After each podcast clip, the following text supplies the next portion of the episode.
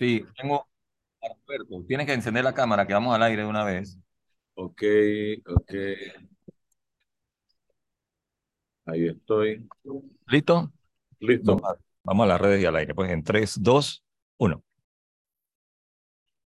¿Qué tal, mis amigos? Tengan todos, tengan todos muy buenos días. Bienvenidos a este su programa Sin Rodeos a través de Omega Estéreo. Estamos ya en vivo también en nuestras plataformas de redes sociales. Eh, el viernes siempre es bastante complicado para mí. Eh, siempre estamos los viernes en Merca Panamá haciendo las compras precisamente de todo lo concerniente a frutas para el negocio que hacemos, que ustedes conocen el restaurante allá donde uno que próximamente estará en un local nuevo, más amplio, con más estacionamientos, eh, y vamos a integrarle al restaurante también, eh, estimados amigos, una eh, cafetería para eh, el deleite de todos y cada uno de ustedes. Así que eh, venimos con nuevas cosas, nuevos proyectos para el próximo año y vamos a estar eh, anunciándolo eh, en los próximos días y mostrando un poco en relación con este nuevo proyecto del restaurante eh, allá donde uno, estimados amigos. Bien, eh, Roberto Zúñiga tenemos por acá, ¿no? Roberto. ¿Cómo estás, Álvaro? ¿Me Hola, escuchas? ¿qué tal? ¿Bien? Sí, alto y claro. Bienvenido. muy bien, muy bien. Gracias. Háblame un poco de tu proyecto político como independiente. Sí, claro, mira, mira, yo soy, permíteme presentarme, yo soy Roberto Zúñiga, yo soy precandidato a diputado independiente por el circuito 84 que está integrado por San Francisco, Parque Lefebre, Río Abajo, Juan Díaz y Don Bosco, con la coalición Vamos. Entonces, este, ya llevamos unos tres meses eh, de arduo trabajo en el proceso de recolección de firmas. Y bueno, mi proyecto político se basa eh, específicamente en la reestructuración de, de, del Estado panameño. Y eso, tú me preguntarás cómo vamos a, a cuál es mi, mi, idea o cómo es mi pensar sobre cómo lo podemos hacer. Y yo, yo me enfoco en dos proyectos de ley que, que yo eh, abiertamente digo que quiero llevar como, como bandera a, a, la Asamblea Nacional, que es la reforma a la Ley General de Carrera Administrativa y la implementación de la Ley General de Sueldos del sector público que nunca se ha presentado en nuestro país. Estas dos, estos dos proyectos de ley como proyectos integrales para poder que, que el Estado panameño que hoy vivimos, un Estado que está totalmente entregado a la política partidista, pueda tener un respiro de profesionalismo, que es lo que tanto añoramos. ¿Por qué digo esto? Porque de nada nos vale tener las mejores políticas públicas, los mejores este, planes de desarrollo en, los distintos temas que afectan a los panameños, si nosotros no tenemos a los funcionarios capaces de su ejecución en, el, día a día de, de las instituciones públicas. Porque al final del día, los funcionarios son la cara de las instituciones. Y si nosotros no tenemos funcionarios capaces de ejecutar las, los las políticas públicas que vayan en, en, desarrollo del bienestar de los servicios públicos, no vamos a poder este, desarrollar y, y, los panameños no van a poder recibir los servicios públicos que, que esperan recibir. Eh, y esto va muy de la mano con que, por lo menos, ahora nosotros tenemos que velar en que el proceso de carrera administrativa sea un proceso meritocrático, que todos los profesionales de nuestro país tengan la capacidad de acceder al sector público, con sus méritos, que se abran concursos nacionales a lo largo y ancho del país, para poder incorporar a los buenos profesionales con una mentalidad de Estado. Y esto tiene que ir amparado por, bajo ese proyecto integral de la Ley General de Sueldos del Sector Público que establezcan los salarios y las posiciones en la administración pública. Hoy en día vemos un gran desorden porque tú entras al sector público o miras el sector público y tú no sabes al final del día qué posición desarrolla, cuáles son sus habilidades, cuáles son las responsabilidades o qué se espera de un funcionario público. Entonces nosotros tenemos que estructurar el Estado y yo creo que es una de las principales deficiencias que tenemos y que eso desarrolla en otras deficiencias que vemos como la corrupción, el clientelismo. Hoy vemos un Estado totalmente entregado a una agenda política. Hoy los funcionarios no cumplen una agenda de Estado. Están ahí porque son conscientes que van a estar cinco años y no van a estar 20 años, 30 años, donde tengan la capacidad incluso de ascender en salario, de ascender en posiciones, porque así tú mantienes al cuerpo de funcionarios motivado y así van a poder servirle de mejor manera a nuestro país. Creo que eso es primordial que, que empecemos a hablar de este tema, que se empiecen a generar debates sobre este tema, porque eso es la única manera de que esto, en el momento en que se llega a la asamblea, se pueda ir desarrollando y en el debate, conjuntamente con todos los sectores de nuestro país, podamos ir desarrollando este tipo de ideas para, para que al final del día lo que más queremos es que tengamos servicios públicos de calidad que ayuden a, garantizar una mejor calidad de vida para todos los panameños. Hemos llegado a un nivel, Roberto, en el que el servidor público que administra los recursos del Estado en puestos de mando y jurisdicción no le importa en lo más mínimo con nada ni con nadie. No le importa si cumple o si viola la ley. No le importa la institucionalidad, no le importa absolutamente nada. Y yo te voy a poner un ejemplo. Yo vengo hace días advirtiendo, tengo varios días advirtiendo los posibles visos de ilegalidad de este desfile de Navidad de diciembre que comenzó mal, porque comenzó con un alcalde diciendo que no iba a haber desfile de Navidad el 28 de septiembre. Y miren, escuchen, porque voy a hacer brevemente, y te tengo a ti aquí para que eh, me analices conmigo la cronología. 28 de septiembre y 29 de septiembre los medios publican declaraciones, lo tengo aquí, de los medios de comunicación del señor alcalde, donde decía que no iba a haber desfile de Navidad. Ahora resulta que un mes después, un mes y pico después, porque lo dijo ya en noviembre, dice que sí iba a haber desfile de Navidad y que quien había dicho que no iba a haber desfile de Navidad. Mira la incongruencia de este sujeto. Él mismo dijo que no, ahora él dice que quién fue el que dijo que no y está grabado y se atreve públicamente, por eso te digo que hay gente que no le importa un bledo con este país, con la sociedad panameña y se burlan porque creen que todos somos una partida de estúpidos y él es uno de ellos. En su cara le dice a la periodista quién dijo eso. Yo nunca he dicho eso. Y está grabado. Bueno, yo me pongo a revisar, a investigar y resulta que el acuerdo municipal que sustenta el desfile de Navidad y que ahora sirvió para que el Consejo Económico Nacional aprobara la partida de 2.8 millones para ese desfile, tiene fecha del 27 de septiembre. Entonces yo me pregunto, ¿cómo tiene fecha de 27 y el alcalde habla el 28 de que no iba a haber desfile de Navidad. Y no solo eso, Roberto y amigos que me sintonizan, y títeres de este país, porque todos somos una partida de títeres, será. El acta de la reunión del Consejo del 27 no tiene por ningún lado la aprobación de ese acuerdo del desfile de Navidad. Entonces yo creo que si aquí el alcalde y la señora Judy Meana, que hoy fue a un medio de comunicación a justificar el desfile, a defender el desfile, yo honestamente, Judy, yo creo que yo no sé qué te está pasando. Esa no es la Judy Meana que yo conocí.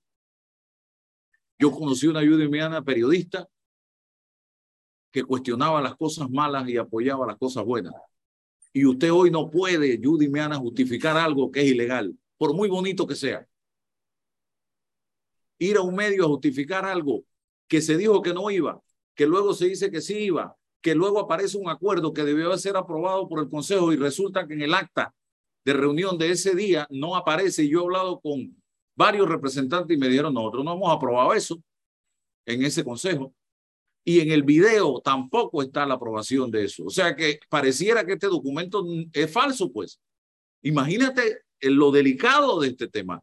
El documento que le dan al SENA para justificar los 2.8 millones de dólares no fue aprobado por el Consejo Municipal. Y hoy lo titula el diario La Prensa, que también está dando seguimiento a este tema. Pero no me quedo ahí. La propuesta de la empresa ganadora tiene fecha de 8 de octubre y el acuerdo, el acuerdo que se le presenta al SENA tiene fecha de 27 de septiembre y ahí ya se menciona a la empresa ganadora. Imagínense ustedes. O sea, ¿esto qué es, Judy Meana? Explíqueme todo esto, señora vicealcaldesa. Usted que dice, ahora resulta que, según usted, y aquí lo dice, si es un pecado defender el desfile de Navidad, pues me, plan, me, declaro pecadora, pero no se metan con la Navidad de los niños. No me vengan con ese argumento, señora Judy Meana. Ese es un argumento politiquero. Aquí yo apoyo el desfile de Navidad. Yo creo que cualquier panameño sensato está de acuerdo con un bonito desfile de Navidad. Aquí lo que estamos cuestionando no es el desfile de Navidad, es la forma como ustedes y su alcalde, señora Judy Meana, que la mandó a sacar balotas de, de la lotería una vez en unas declaraciones. Acuérdese, ese era el aprecio que le tenía ha hecho con ese desfile. Es su alcalde, es el presidente del Consejo Municipal. Los que no aclaran esta situación. Y el diario La Prensa hoy saca la noticia y dice por acá, al finalizar, que, eh, miren, dice, el acta de la sesión del día fue revisada y en efecto no se votó ni se abordó nada que tuviera que ver con el desfile del 27 de septiembre. Y por ahí anda un acuerdo que supuestamente fue aprobado ese 27 de septiembre. Entonces, esto es un delito. Esto es un delito. Si hay un documento que dice, un acuerdo que dice que fue aprobado en consejo, entonces, y no existe, entonces esto es un delito lo que se ha cometido. Y aquí dice que eh, la prensa intentó obtener la versión del alcalde acerca de estas inconsistencias, pero no hubo respuesta. También se consultó a la vicealcaldesa y respondió que enviaría las interrogantes a Miriam Lorenzo, secretaria general y encargada de dar seguimiento a los acuerdos municipales. Manuel Jiménez, secretario general del Consejo Municipal, firmó el acuerdo, pero no respondió a las interrogantes de la prensa. Lo mismo sucedió con Ramón Ashby, edil de Caledonia y presidente del Consejo Municipal. ¿Se dan cuenta lo que estoy diciendo? Cuando no hay claridad y no se responden las interrogantes de los medios de comunicación, entonces porque algo turbio hay en esto. Y el ministro de Economía y Finanzas, Héctor Alexander, un hombre que yo considero un hombre serio, que se preste para esto a través del Consejo Económico Nacional. Esto no puede ser, señoras y señores.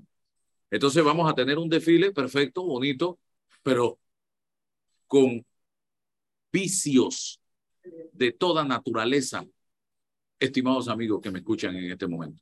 No sé, Roberto, si quieres aportar algo. Estas son las cosas que tienen que corregir en este país. Sí, así es. Mira, Álvaro, y yo comparto contigo y también es que no es la primera vez que, que, que hay vicios de transparencia dentro de la administración alcaldicia de, de este quinquenio. Eh, ya lo vimos cuando hubo esa supuesta, eh, la intención de realizar este proyecto de la playa eh, y otros proyectos que ha querido hacer sin ningún tipo de consulta ciudadana.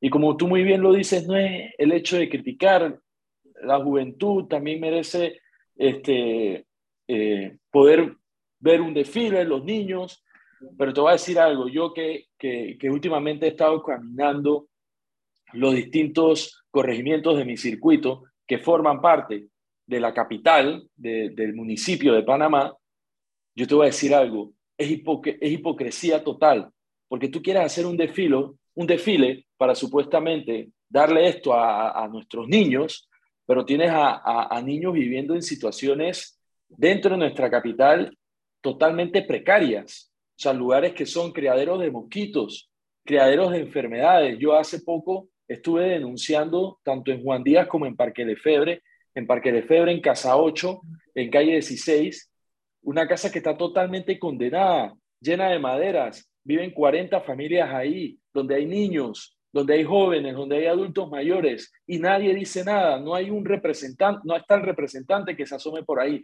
no está el alcalde que vele por ellos.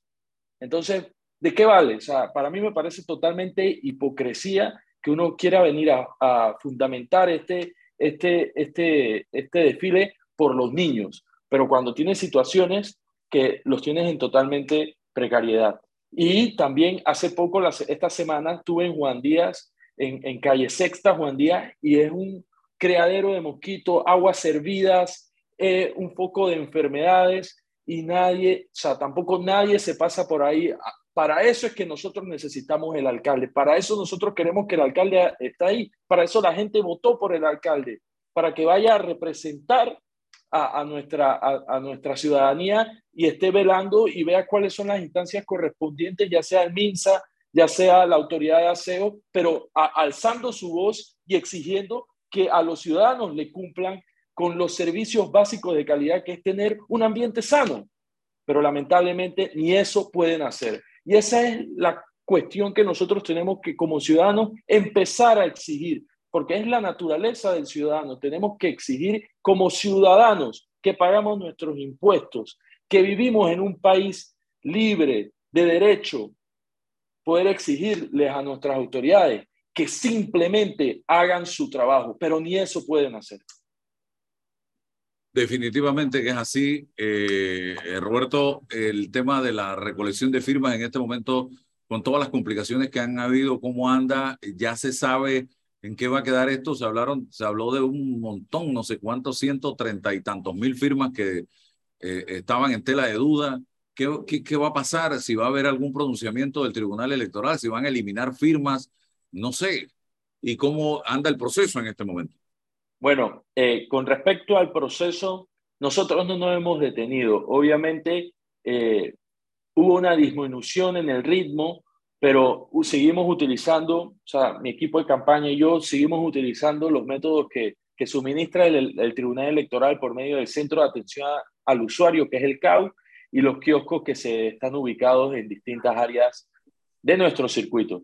Eh, ahora, eh, el Tribunal Electoral indicó que a partir del 22 vamos a poder reutilizar el app y bueno, eso es algo que, que nos va a venir de bien ayuda. Uno por lo menos nosotros estamos bastante conscientes de, del trabajo transparente que hemos hecho eh, durante esta procesa, que todas nuestras firmas han sido con la voluntad de la persona de frente.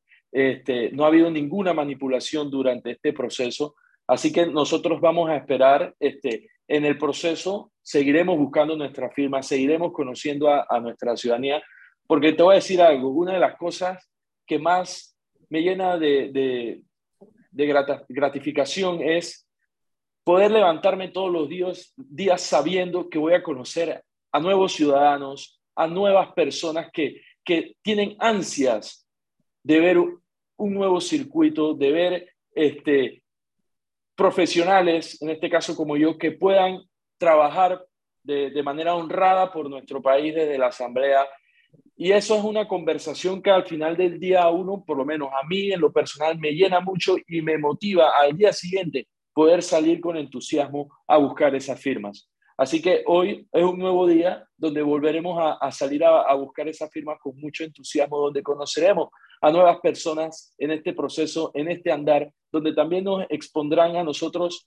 todas estas necesidades distintas y diferentes que tiene nuestro circuito y las propuestas que nos hacen, por menos ahora el, el, el, 23 de, de septiembre de, de, este mes de noviembre vamos a cumplir 100 días del proceso de recolección de firmas.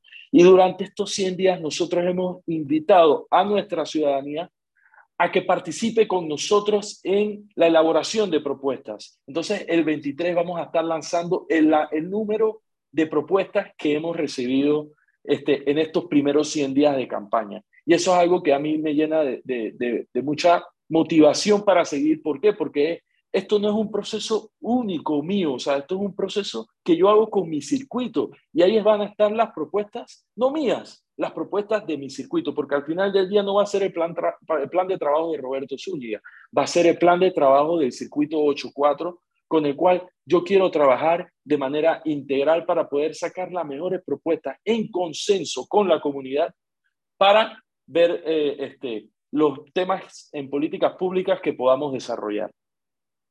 Bien, gracias Roberto por estar con nosotros en el día de hoy. Estamos a la orden y manténnos informados de cómo avanza este proceso y cualquier inconveniente que haya. Esa es la misión nuestra de mantener a la gente informada. Que tengas buen día. Muchas gracias Álvaro y igual día, buen día para ti. Bien, eh, eh, a ver si tenemos, tenemos cambio pendiente, Roberto, o seguir, Roberto Antonio Díaz, o seguimos, no, ok, seguimos acá entonces. Me avisa si se conectan los amigos de eh, cable que quedaron de conectarse por acá. Eh, en el día de hoy, vamos a ver, aquí quedamos, vamos a ver si se logran conectar y usted nos avisaría entonces, estimados amigos eh, oyentes. Así que vamos a ver, sí, teníamos, hoy es 18, es correcto. Eh, entrevista para el día de hoy. Así que vamos a ver, voy a escribir por acá para ver qué pasa. Eh, hola, vamos a ver, vamos. Aquí está. Bien. Yo sigo acá eh, y no voy a, a, no voy a guardar silencio frente a este tipo de situaciones no voy a guardar silencio frente a este tipo de situaciones. Si algo, si, miren, y lo he dicho desde el primer momento, no estamos en contra del desfile de Navidad. Este no es un tema en contra del desfile de Navidad. Este es un en contra, esto es un, es un asunto que tenemos que tener claro, señoras y señores. Y es lo siguiente. El servidor público solo puede hacer lo que la ley establece, lo que la ley le permite. No puede hacer más nada. No puede hacer más nada. Creo que eh, la misma norma establece que el particular puede hacer lo que, eh, eh, ¿cómo sería? Lo que la, eh, no, me recuerdo, no pero yo sí tengo claro que si usted es servidor público, usted solo puede hacer lo que la ley contempla. Así de sencillo. No puede hacer más nada. Y la ley aquí es clara en el tema de este evento que plantea el municipio y el alcalde. Y es que esto tenía que pasar por el Consejo Municipal. Y el Consejo Municipal lo aprobaba o lo rechazaba. Y eso permitía entonces al Consejo Económico Nacional Ah, y el, y el particular puede hacer lo que la ley no le prohíbe. Es así. Sí, ya me acordé. Y ese acuerdo aprobado en consejo, entonces tenía que ir a eh, el Consejo Económico Nacional para aprobar la partida que se destinaría al pago de la empresa que estaría desarrollando el desfile. Todo lo han empañado. Y yo le pido no una declaración a la señora vicealcaldesa, no una entrevista. Yo quiero que me traiga el documento. La aprobación en el Consejo por parte de la mayoría de los concejales del 27 de septiembre No que me lo diga de boca. Yo quiero, eh, y, y el video, donde levantaron la mano para aprobar ese desfile. Porque si no, entonces usted, señora vicealcaldesa, usted también, también estaría faltando a la norma y a la ley. Así que yo espero que esto se aclare. Pero lo que está pasando en este país es que somos pocos los que estamos cuestionando, los que estamos planteando situaciones de esta naturaleza.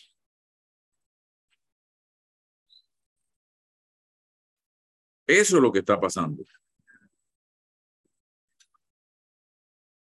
Eso es lo que está sucediendo. Que hay un grupo importante de panameños en, el servicio público que no les importa si hay que cumplir la ley o si hay que violar la ley, no les importa en lo más mínimo y ellos consideran que estar en ese cargo es una finca privada, es una propiedad privada, que porque ganaron el puesto, simple y sencillamente son los dueños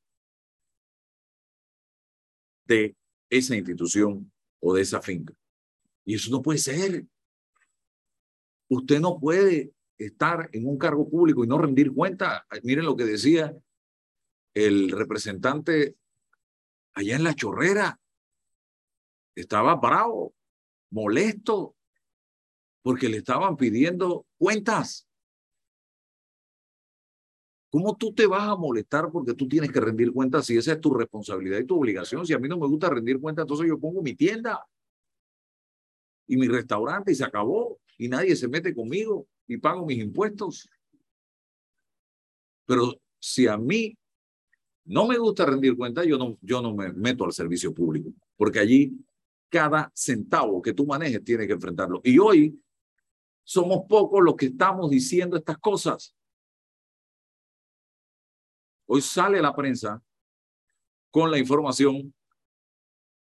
Yo tengo días de estar en este tema, hasta videos he grabado, y ustedes lo pueden ver en mis redes sociales. Pero aquí no hay funcionarios que cumplan la ley como se debe, no hay Contraloría que audite, no hay an, ANTAI que, revise. Eh, aquí no hay nada. Lo que hay aquí es un completo desorden. El presidente brilla por su ausencia, no pone orden, gritó un día que él no estaba hecho de leche condensada y ahí se quedó ese grito. Un espectáculo circense, un show y más nada. Este país está caminando a paso firme, directo al témpano de hielo, al iceberg como el Titanic a principios del siglo pasado. Y no me digan alarmista, porque es así, señoras y señores. Y ayer me decía en redes sociales un señor apellido Clemán, ah, es que tú estás aspirando a alcalde, estás en campaña, porque yo cuestiono. Entonces tendré 35 años de estar haciendo campaña. Pues. ¿Y cuántos panameños aquí que todos los días cuestionamos las cosas malas que se están haciendo, entonces estamos haciendo campaña, pues? Sí, yo estoy haciendo campaña. ¿Saben para qué yo estoy haciendo campaña en este momento? Para un mejor Panamá. Porque todos lo resumen en que, ah, es que quiere ser político. Es que está haciendo como fulanito porque quiere ser candidato a algo. Y si yo quisiera ser candidato a algo que todavía no lo he pensado, ¿cuál es el problema de eso? ¿Cuál sería el problema? Le pregunto yo. Y si yo mañana me levanto y digo, hey, voy a ser candidato a algo. Eso sí, tendría que buscar un mecanismo político porque ya independiente no puedo ser. Pero ¿a quién, a quién, cuál sería el problema de eso? ¿Cuál es el delito que yo estaría cometiendo? Ninguno. En este momento yo no he tomado ninguna decisión al respecto porque tengo otros temas eh, prioritarios. Pero el hecho de que yo me mantenga, porque no es que comencé ayer, cuestionando las cosas negativas que están sucediendo y que han sucedido en este país, no es que yo esté haciendo campaña para nada. Lo hago porque me preocupa el futuro del país, el presente del país. Ya lo que pasó, pasó. Pero yo ahora estoy pensando en qué va a ser de nosotros, de nuestros hijos, de los nietos, los que tienen nietos. En adelante, nosotros en este momento, como país, estamos en listas como si fuéramos un país de pillos. Esto duele, ¿eh? esto duele. Estamos en listas negras porque no cumplimos con lo que los organismos internacionales nos requieren. Estamos en listas, aparecemos en listas de países los más corruptos de América Latina. Por lo tanto, en el mundo. Y no, ah, no es que estamos por debajo de, de, de seis países. Somos corruptos. Pagamos coimas. Cobramos sobornos como país. nosotros en este momento andamos mal. Y si nosotros no queremos aceptar la situación que está viviendo el país en este momento y la imagen que tiene este país en este momento, entonces queremos tapar el sol con el dedo meñique.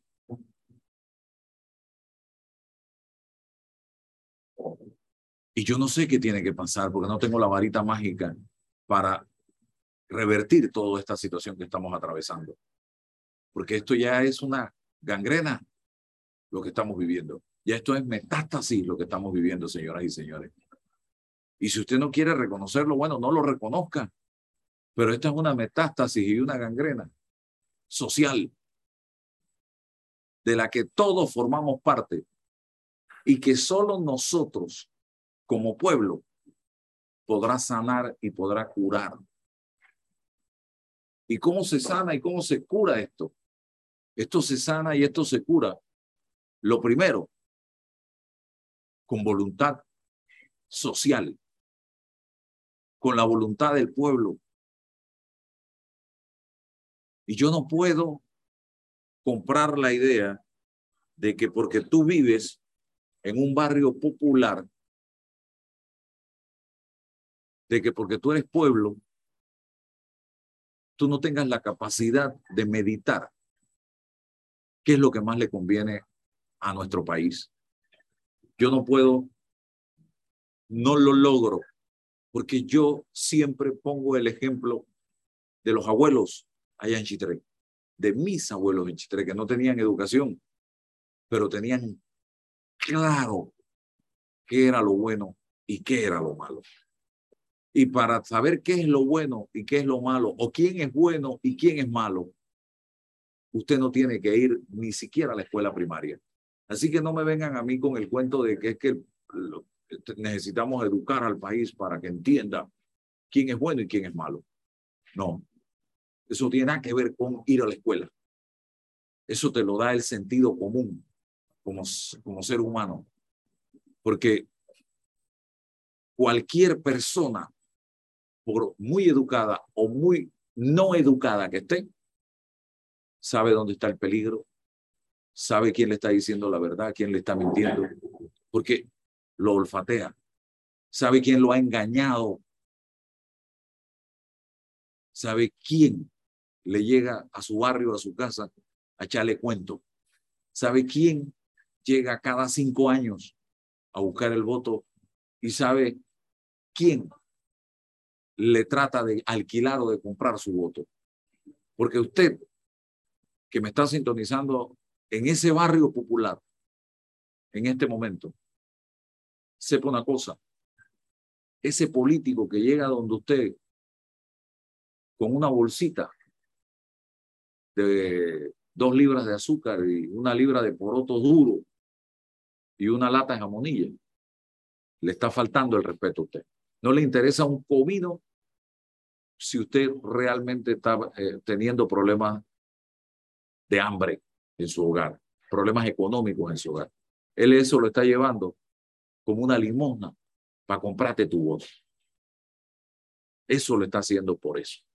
Él no le importa un carrizo con tu futuro, ni con tu, la educación de tus hijos, ni con tu salud, ni con las condiciones en que tú vives. Eso lo está haciendo porque dice, con eso compramos el voto de esta señora y de este señor. Entonces, ese, ponle rayita. Este no es. Esta no es la opción. Este no es el que me va a resolver los problemas a mí.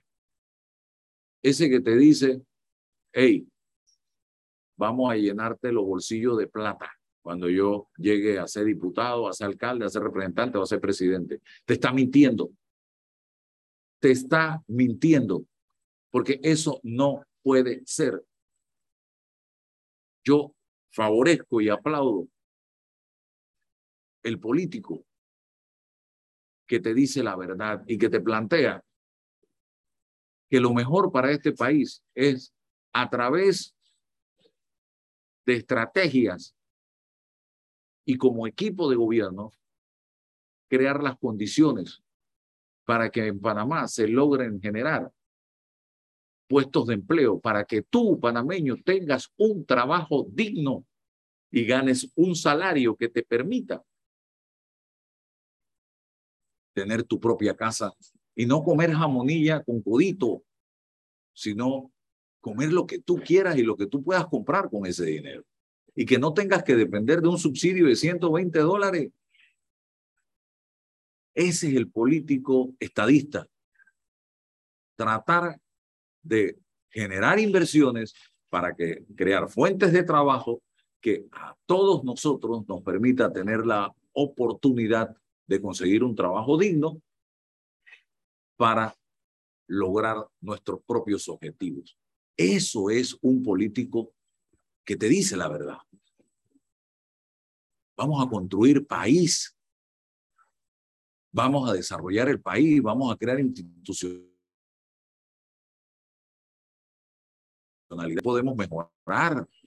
Vamos a revisar las leyes de la República. Vamos a ver el tema de la caja de seguro social.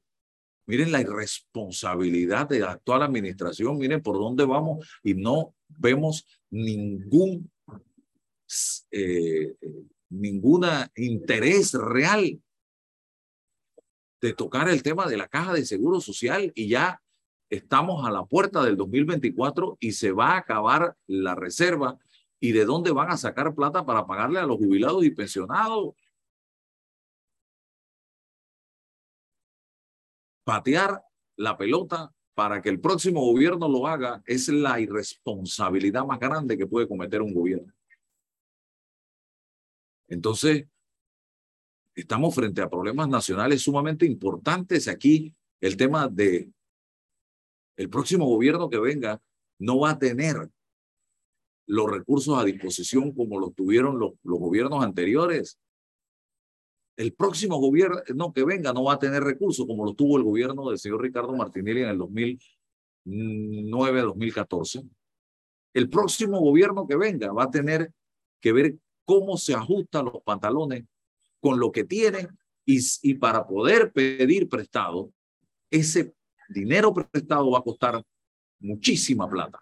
No va a costar lo que estaba costando antes, porque hoy, hoy, señoras y señores, Panamá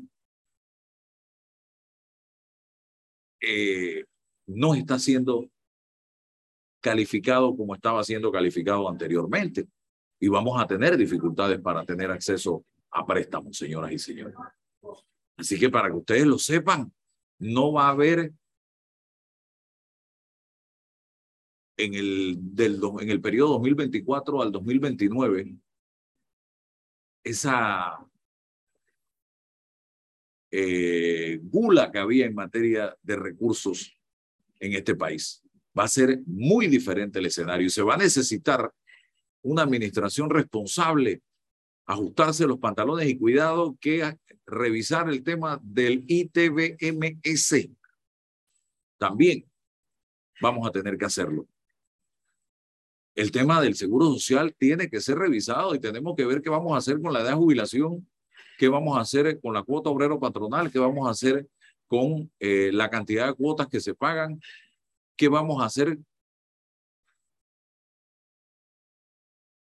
con todas esas medidas paramétricas. Porque decir que no se puede tocar también es un absurdo. Las medidas que se tienen que tomar son complejas, son difíciles, pero tienen que ser integrales. Ver de las paramétricas que podemos hacer con los activos de la caja de seguro social que podemos hacer.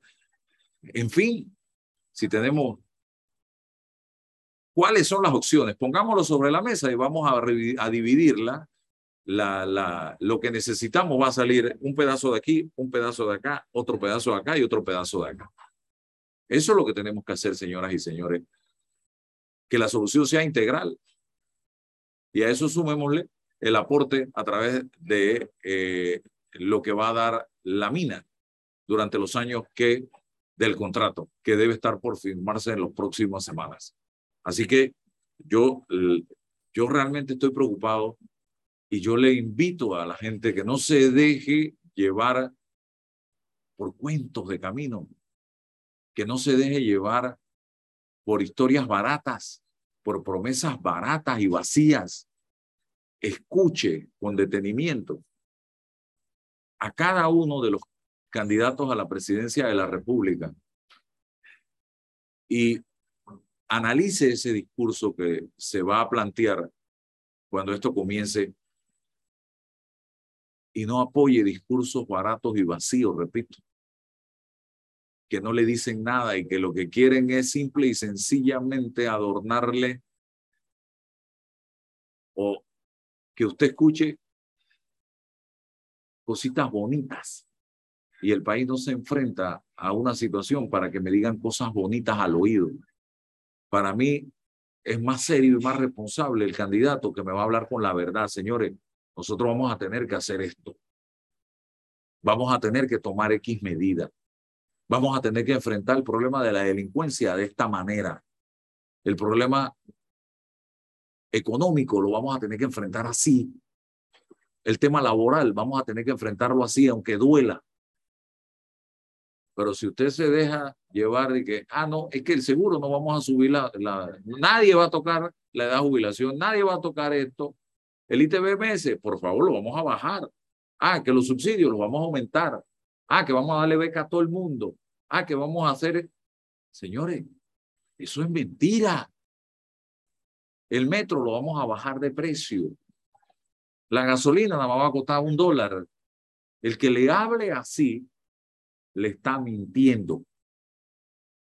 Porque el país no resiste más subsidios. El país no resiste más politiquería barata. Este país necesita gente que nos hable claro, que nos hable con la verdad, que no sea franco. Aunque nos duela, repito. Aunque nos duela, pero también requiere de un sacrificio por parte de quienes van a administrar la nación panameña y que esos que van a administrar la nación panameña entren con un proyecto de austeridad real. Que la gente lo vea, porque en la medida en que la gente vea, oye, mira que esta gente se están ajustando los pantalones, qué bueno, ¿ah? Mira que esta gente no andan en seis eh, carros, en caravanas con guardaespaldas, con choferes, Mira que esta gente están haciendo las cosas bien. Entonces vamos nosotros también a hacer las cosas bien. Pero si usted no puede estar diciéndole a la gente que no hay, que no hay, que no hay, pero usted viajando, cobrando viáticos, cobrando dieta, con 10 eh, escoltas, en tres camionetas, en seis camionetas, banquetes en los ministerios y en la asamblea, entonces, no se puede. Usted tiene que predicar con el ejemplo. Y ese es el punto que yo estoy planteando, señoras y señores. Así que, eh,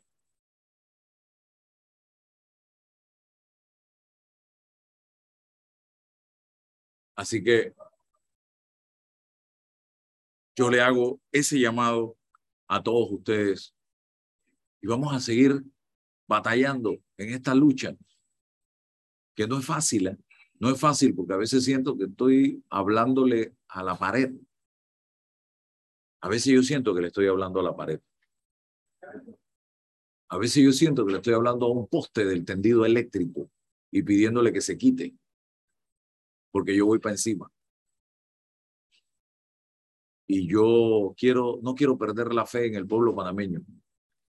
No quiero perder la fe en el pueblo panameño, porque si yo pierdo la fe en el pueblo panameño, estoy perdiendo la fe en el país.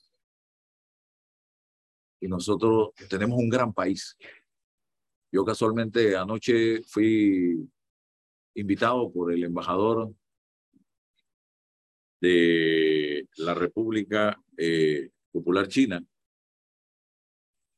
eh, a un compartir una cena en su residencia. Eh, el señor Wei Qian, a quien le agradezco y a su equipo de trabajo, estaban ahí con nosotros, mi esposa y yo. Y tuvimos la oportunidad de, conversar de las relaciones entre Panamá y China, de Panamá, la percepción que tiene, que es muy buena, la percepción que tiene el señor embajador de Panamá del presente y futuro del país, en base al tiempo que él tiene de estar acá, que ya son cinco años.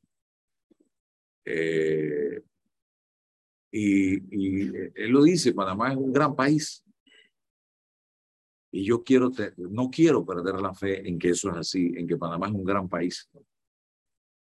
Y yo aspiro que nosotros sepamos defender eso con la razón, a conciencia y con el voto.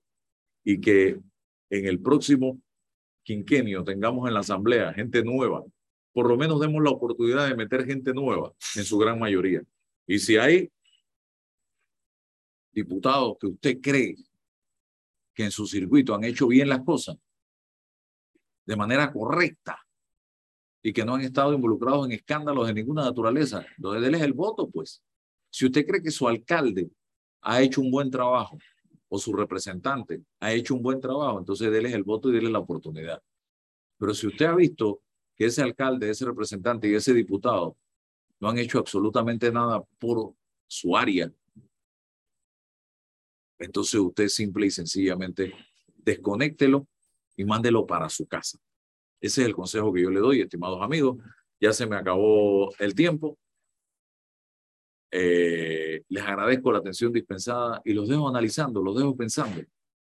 Y el lunes seguimos hablando de país, hablando de temas importantes para tratar de lograr un mejor Panamá. Gracias y muy, pero muy buenos días. Buen fin de semana.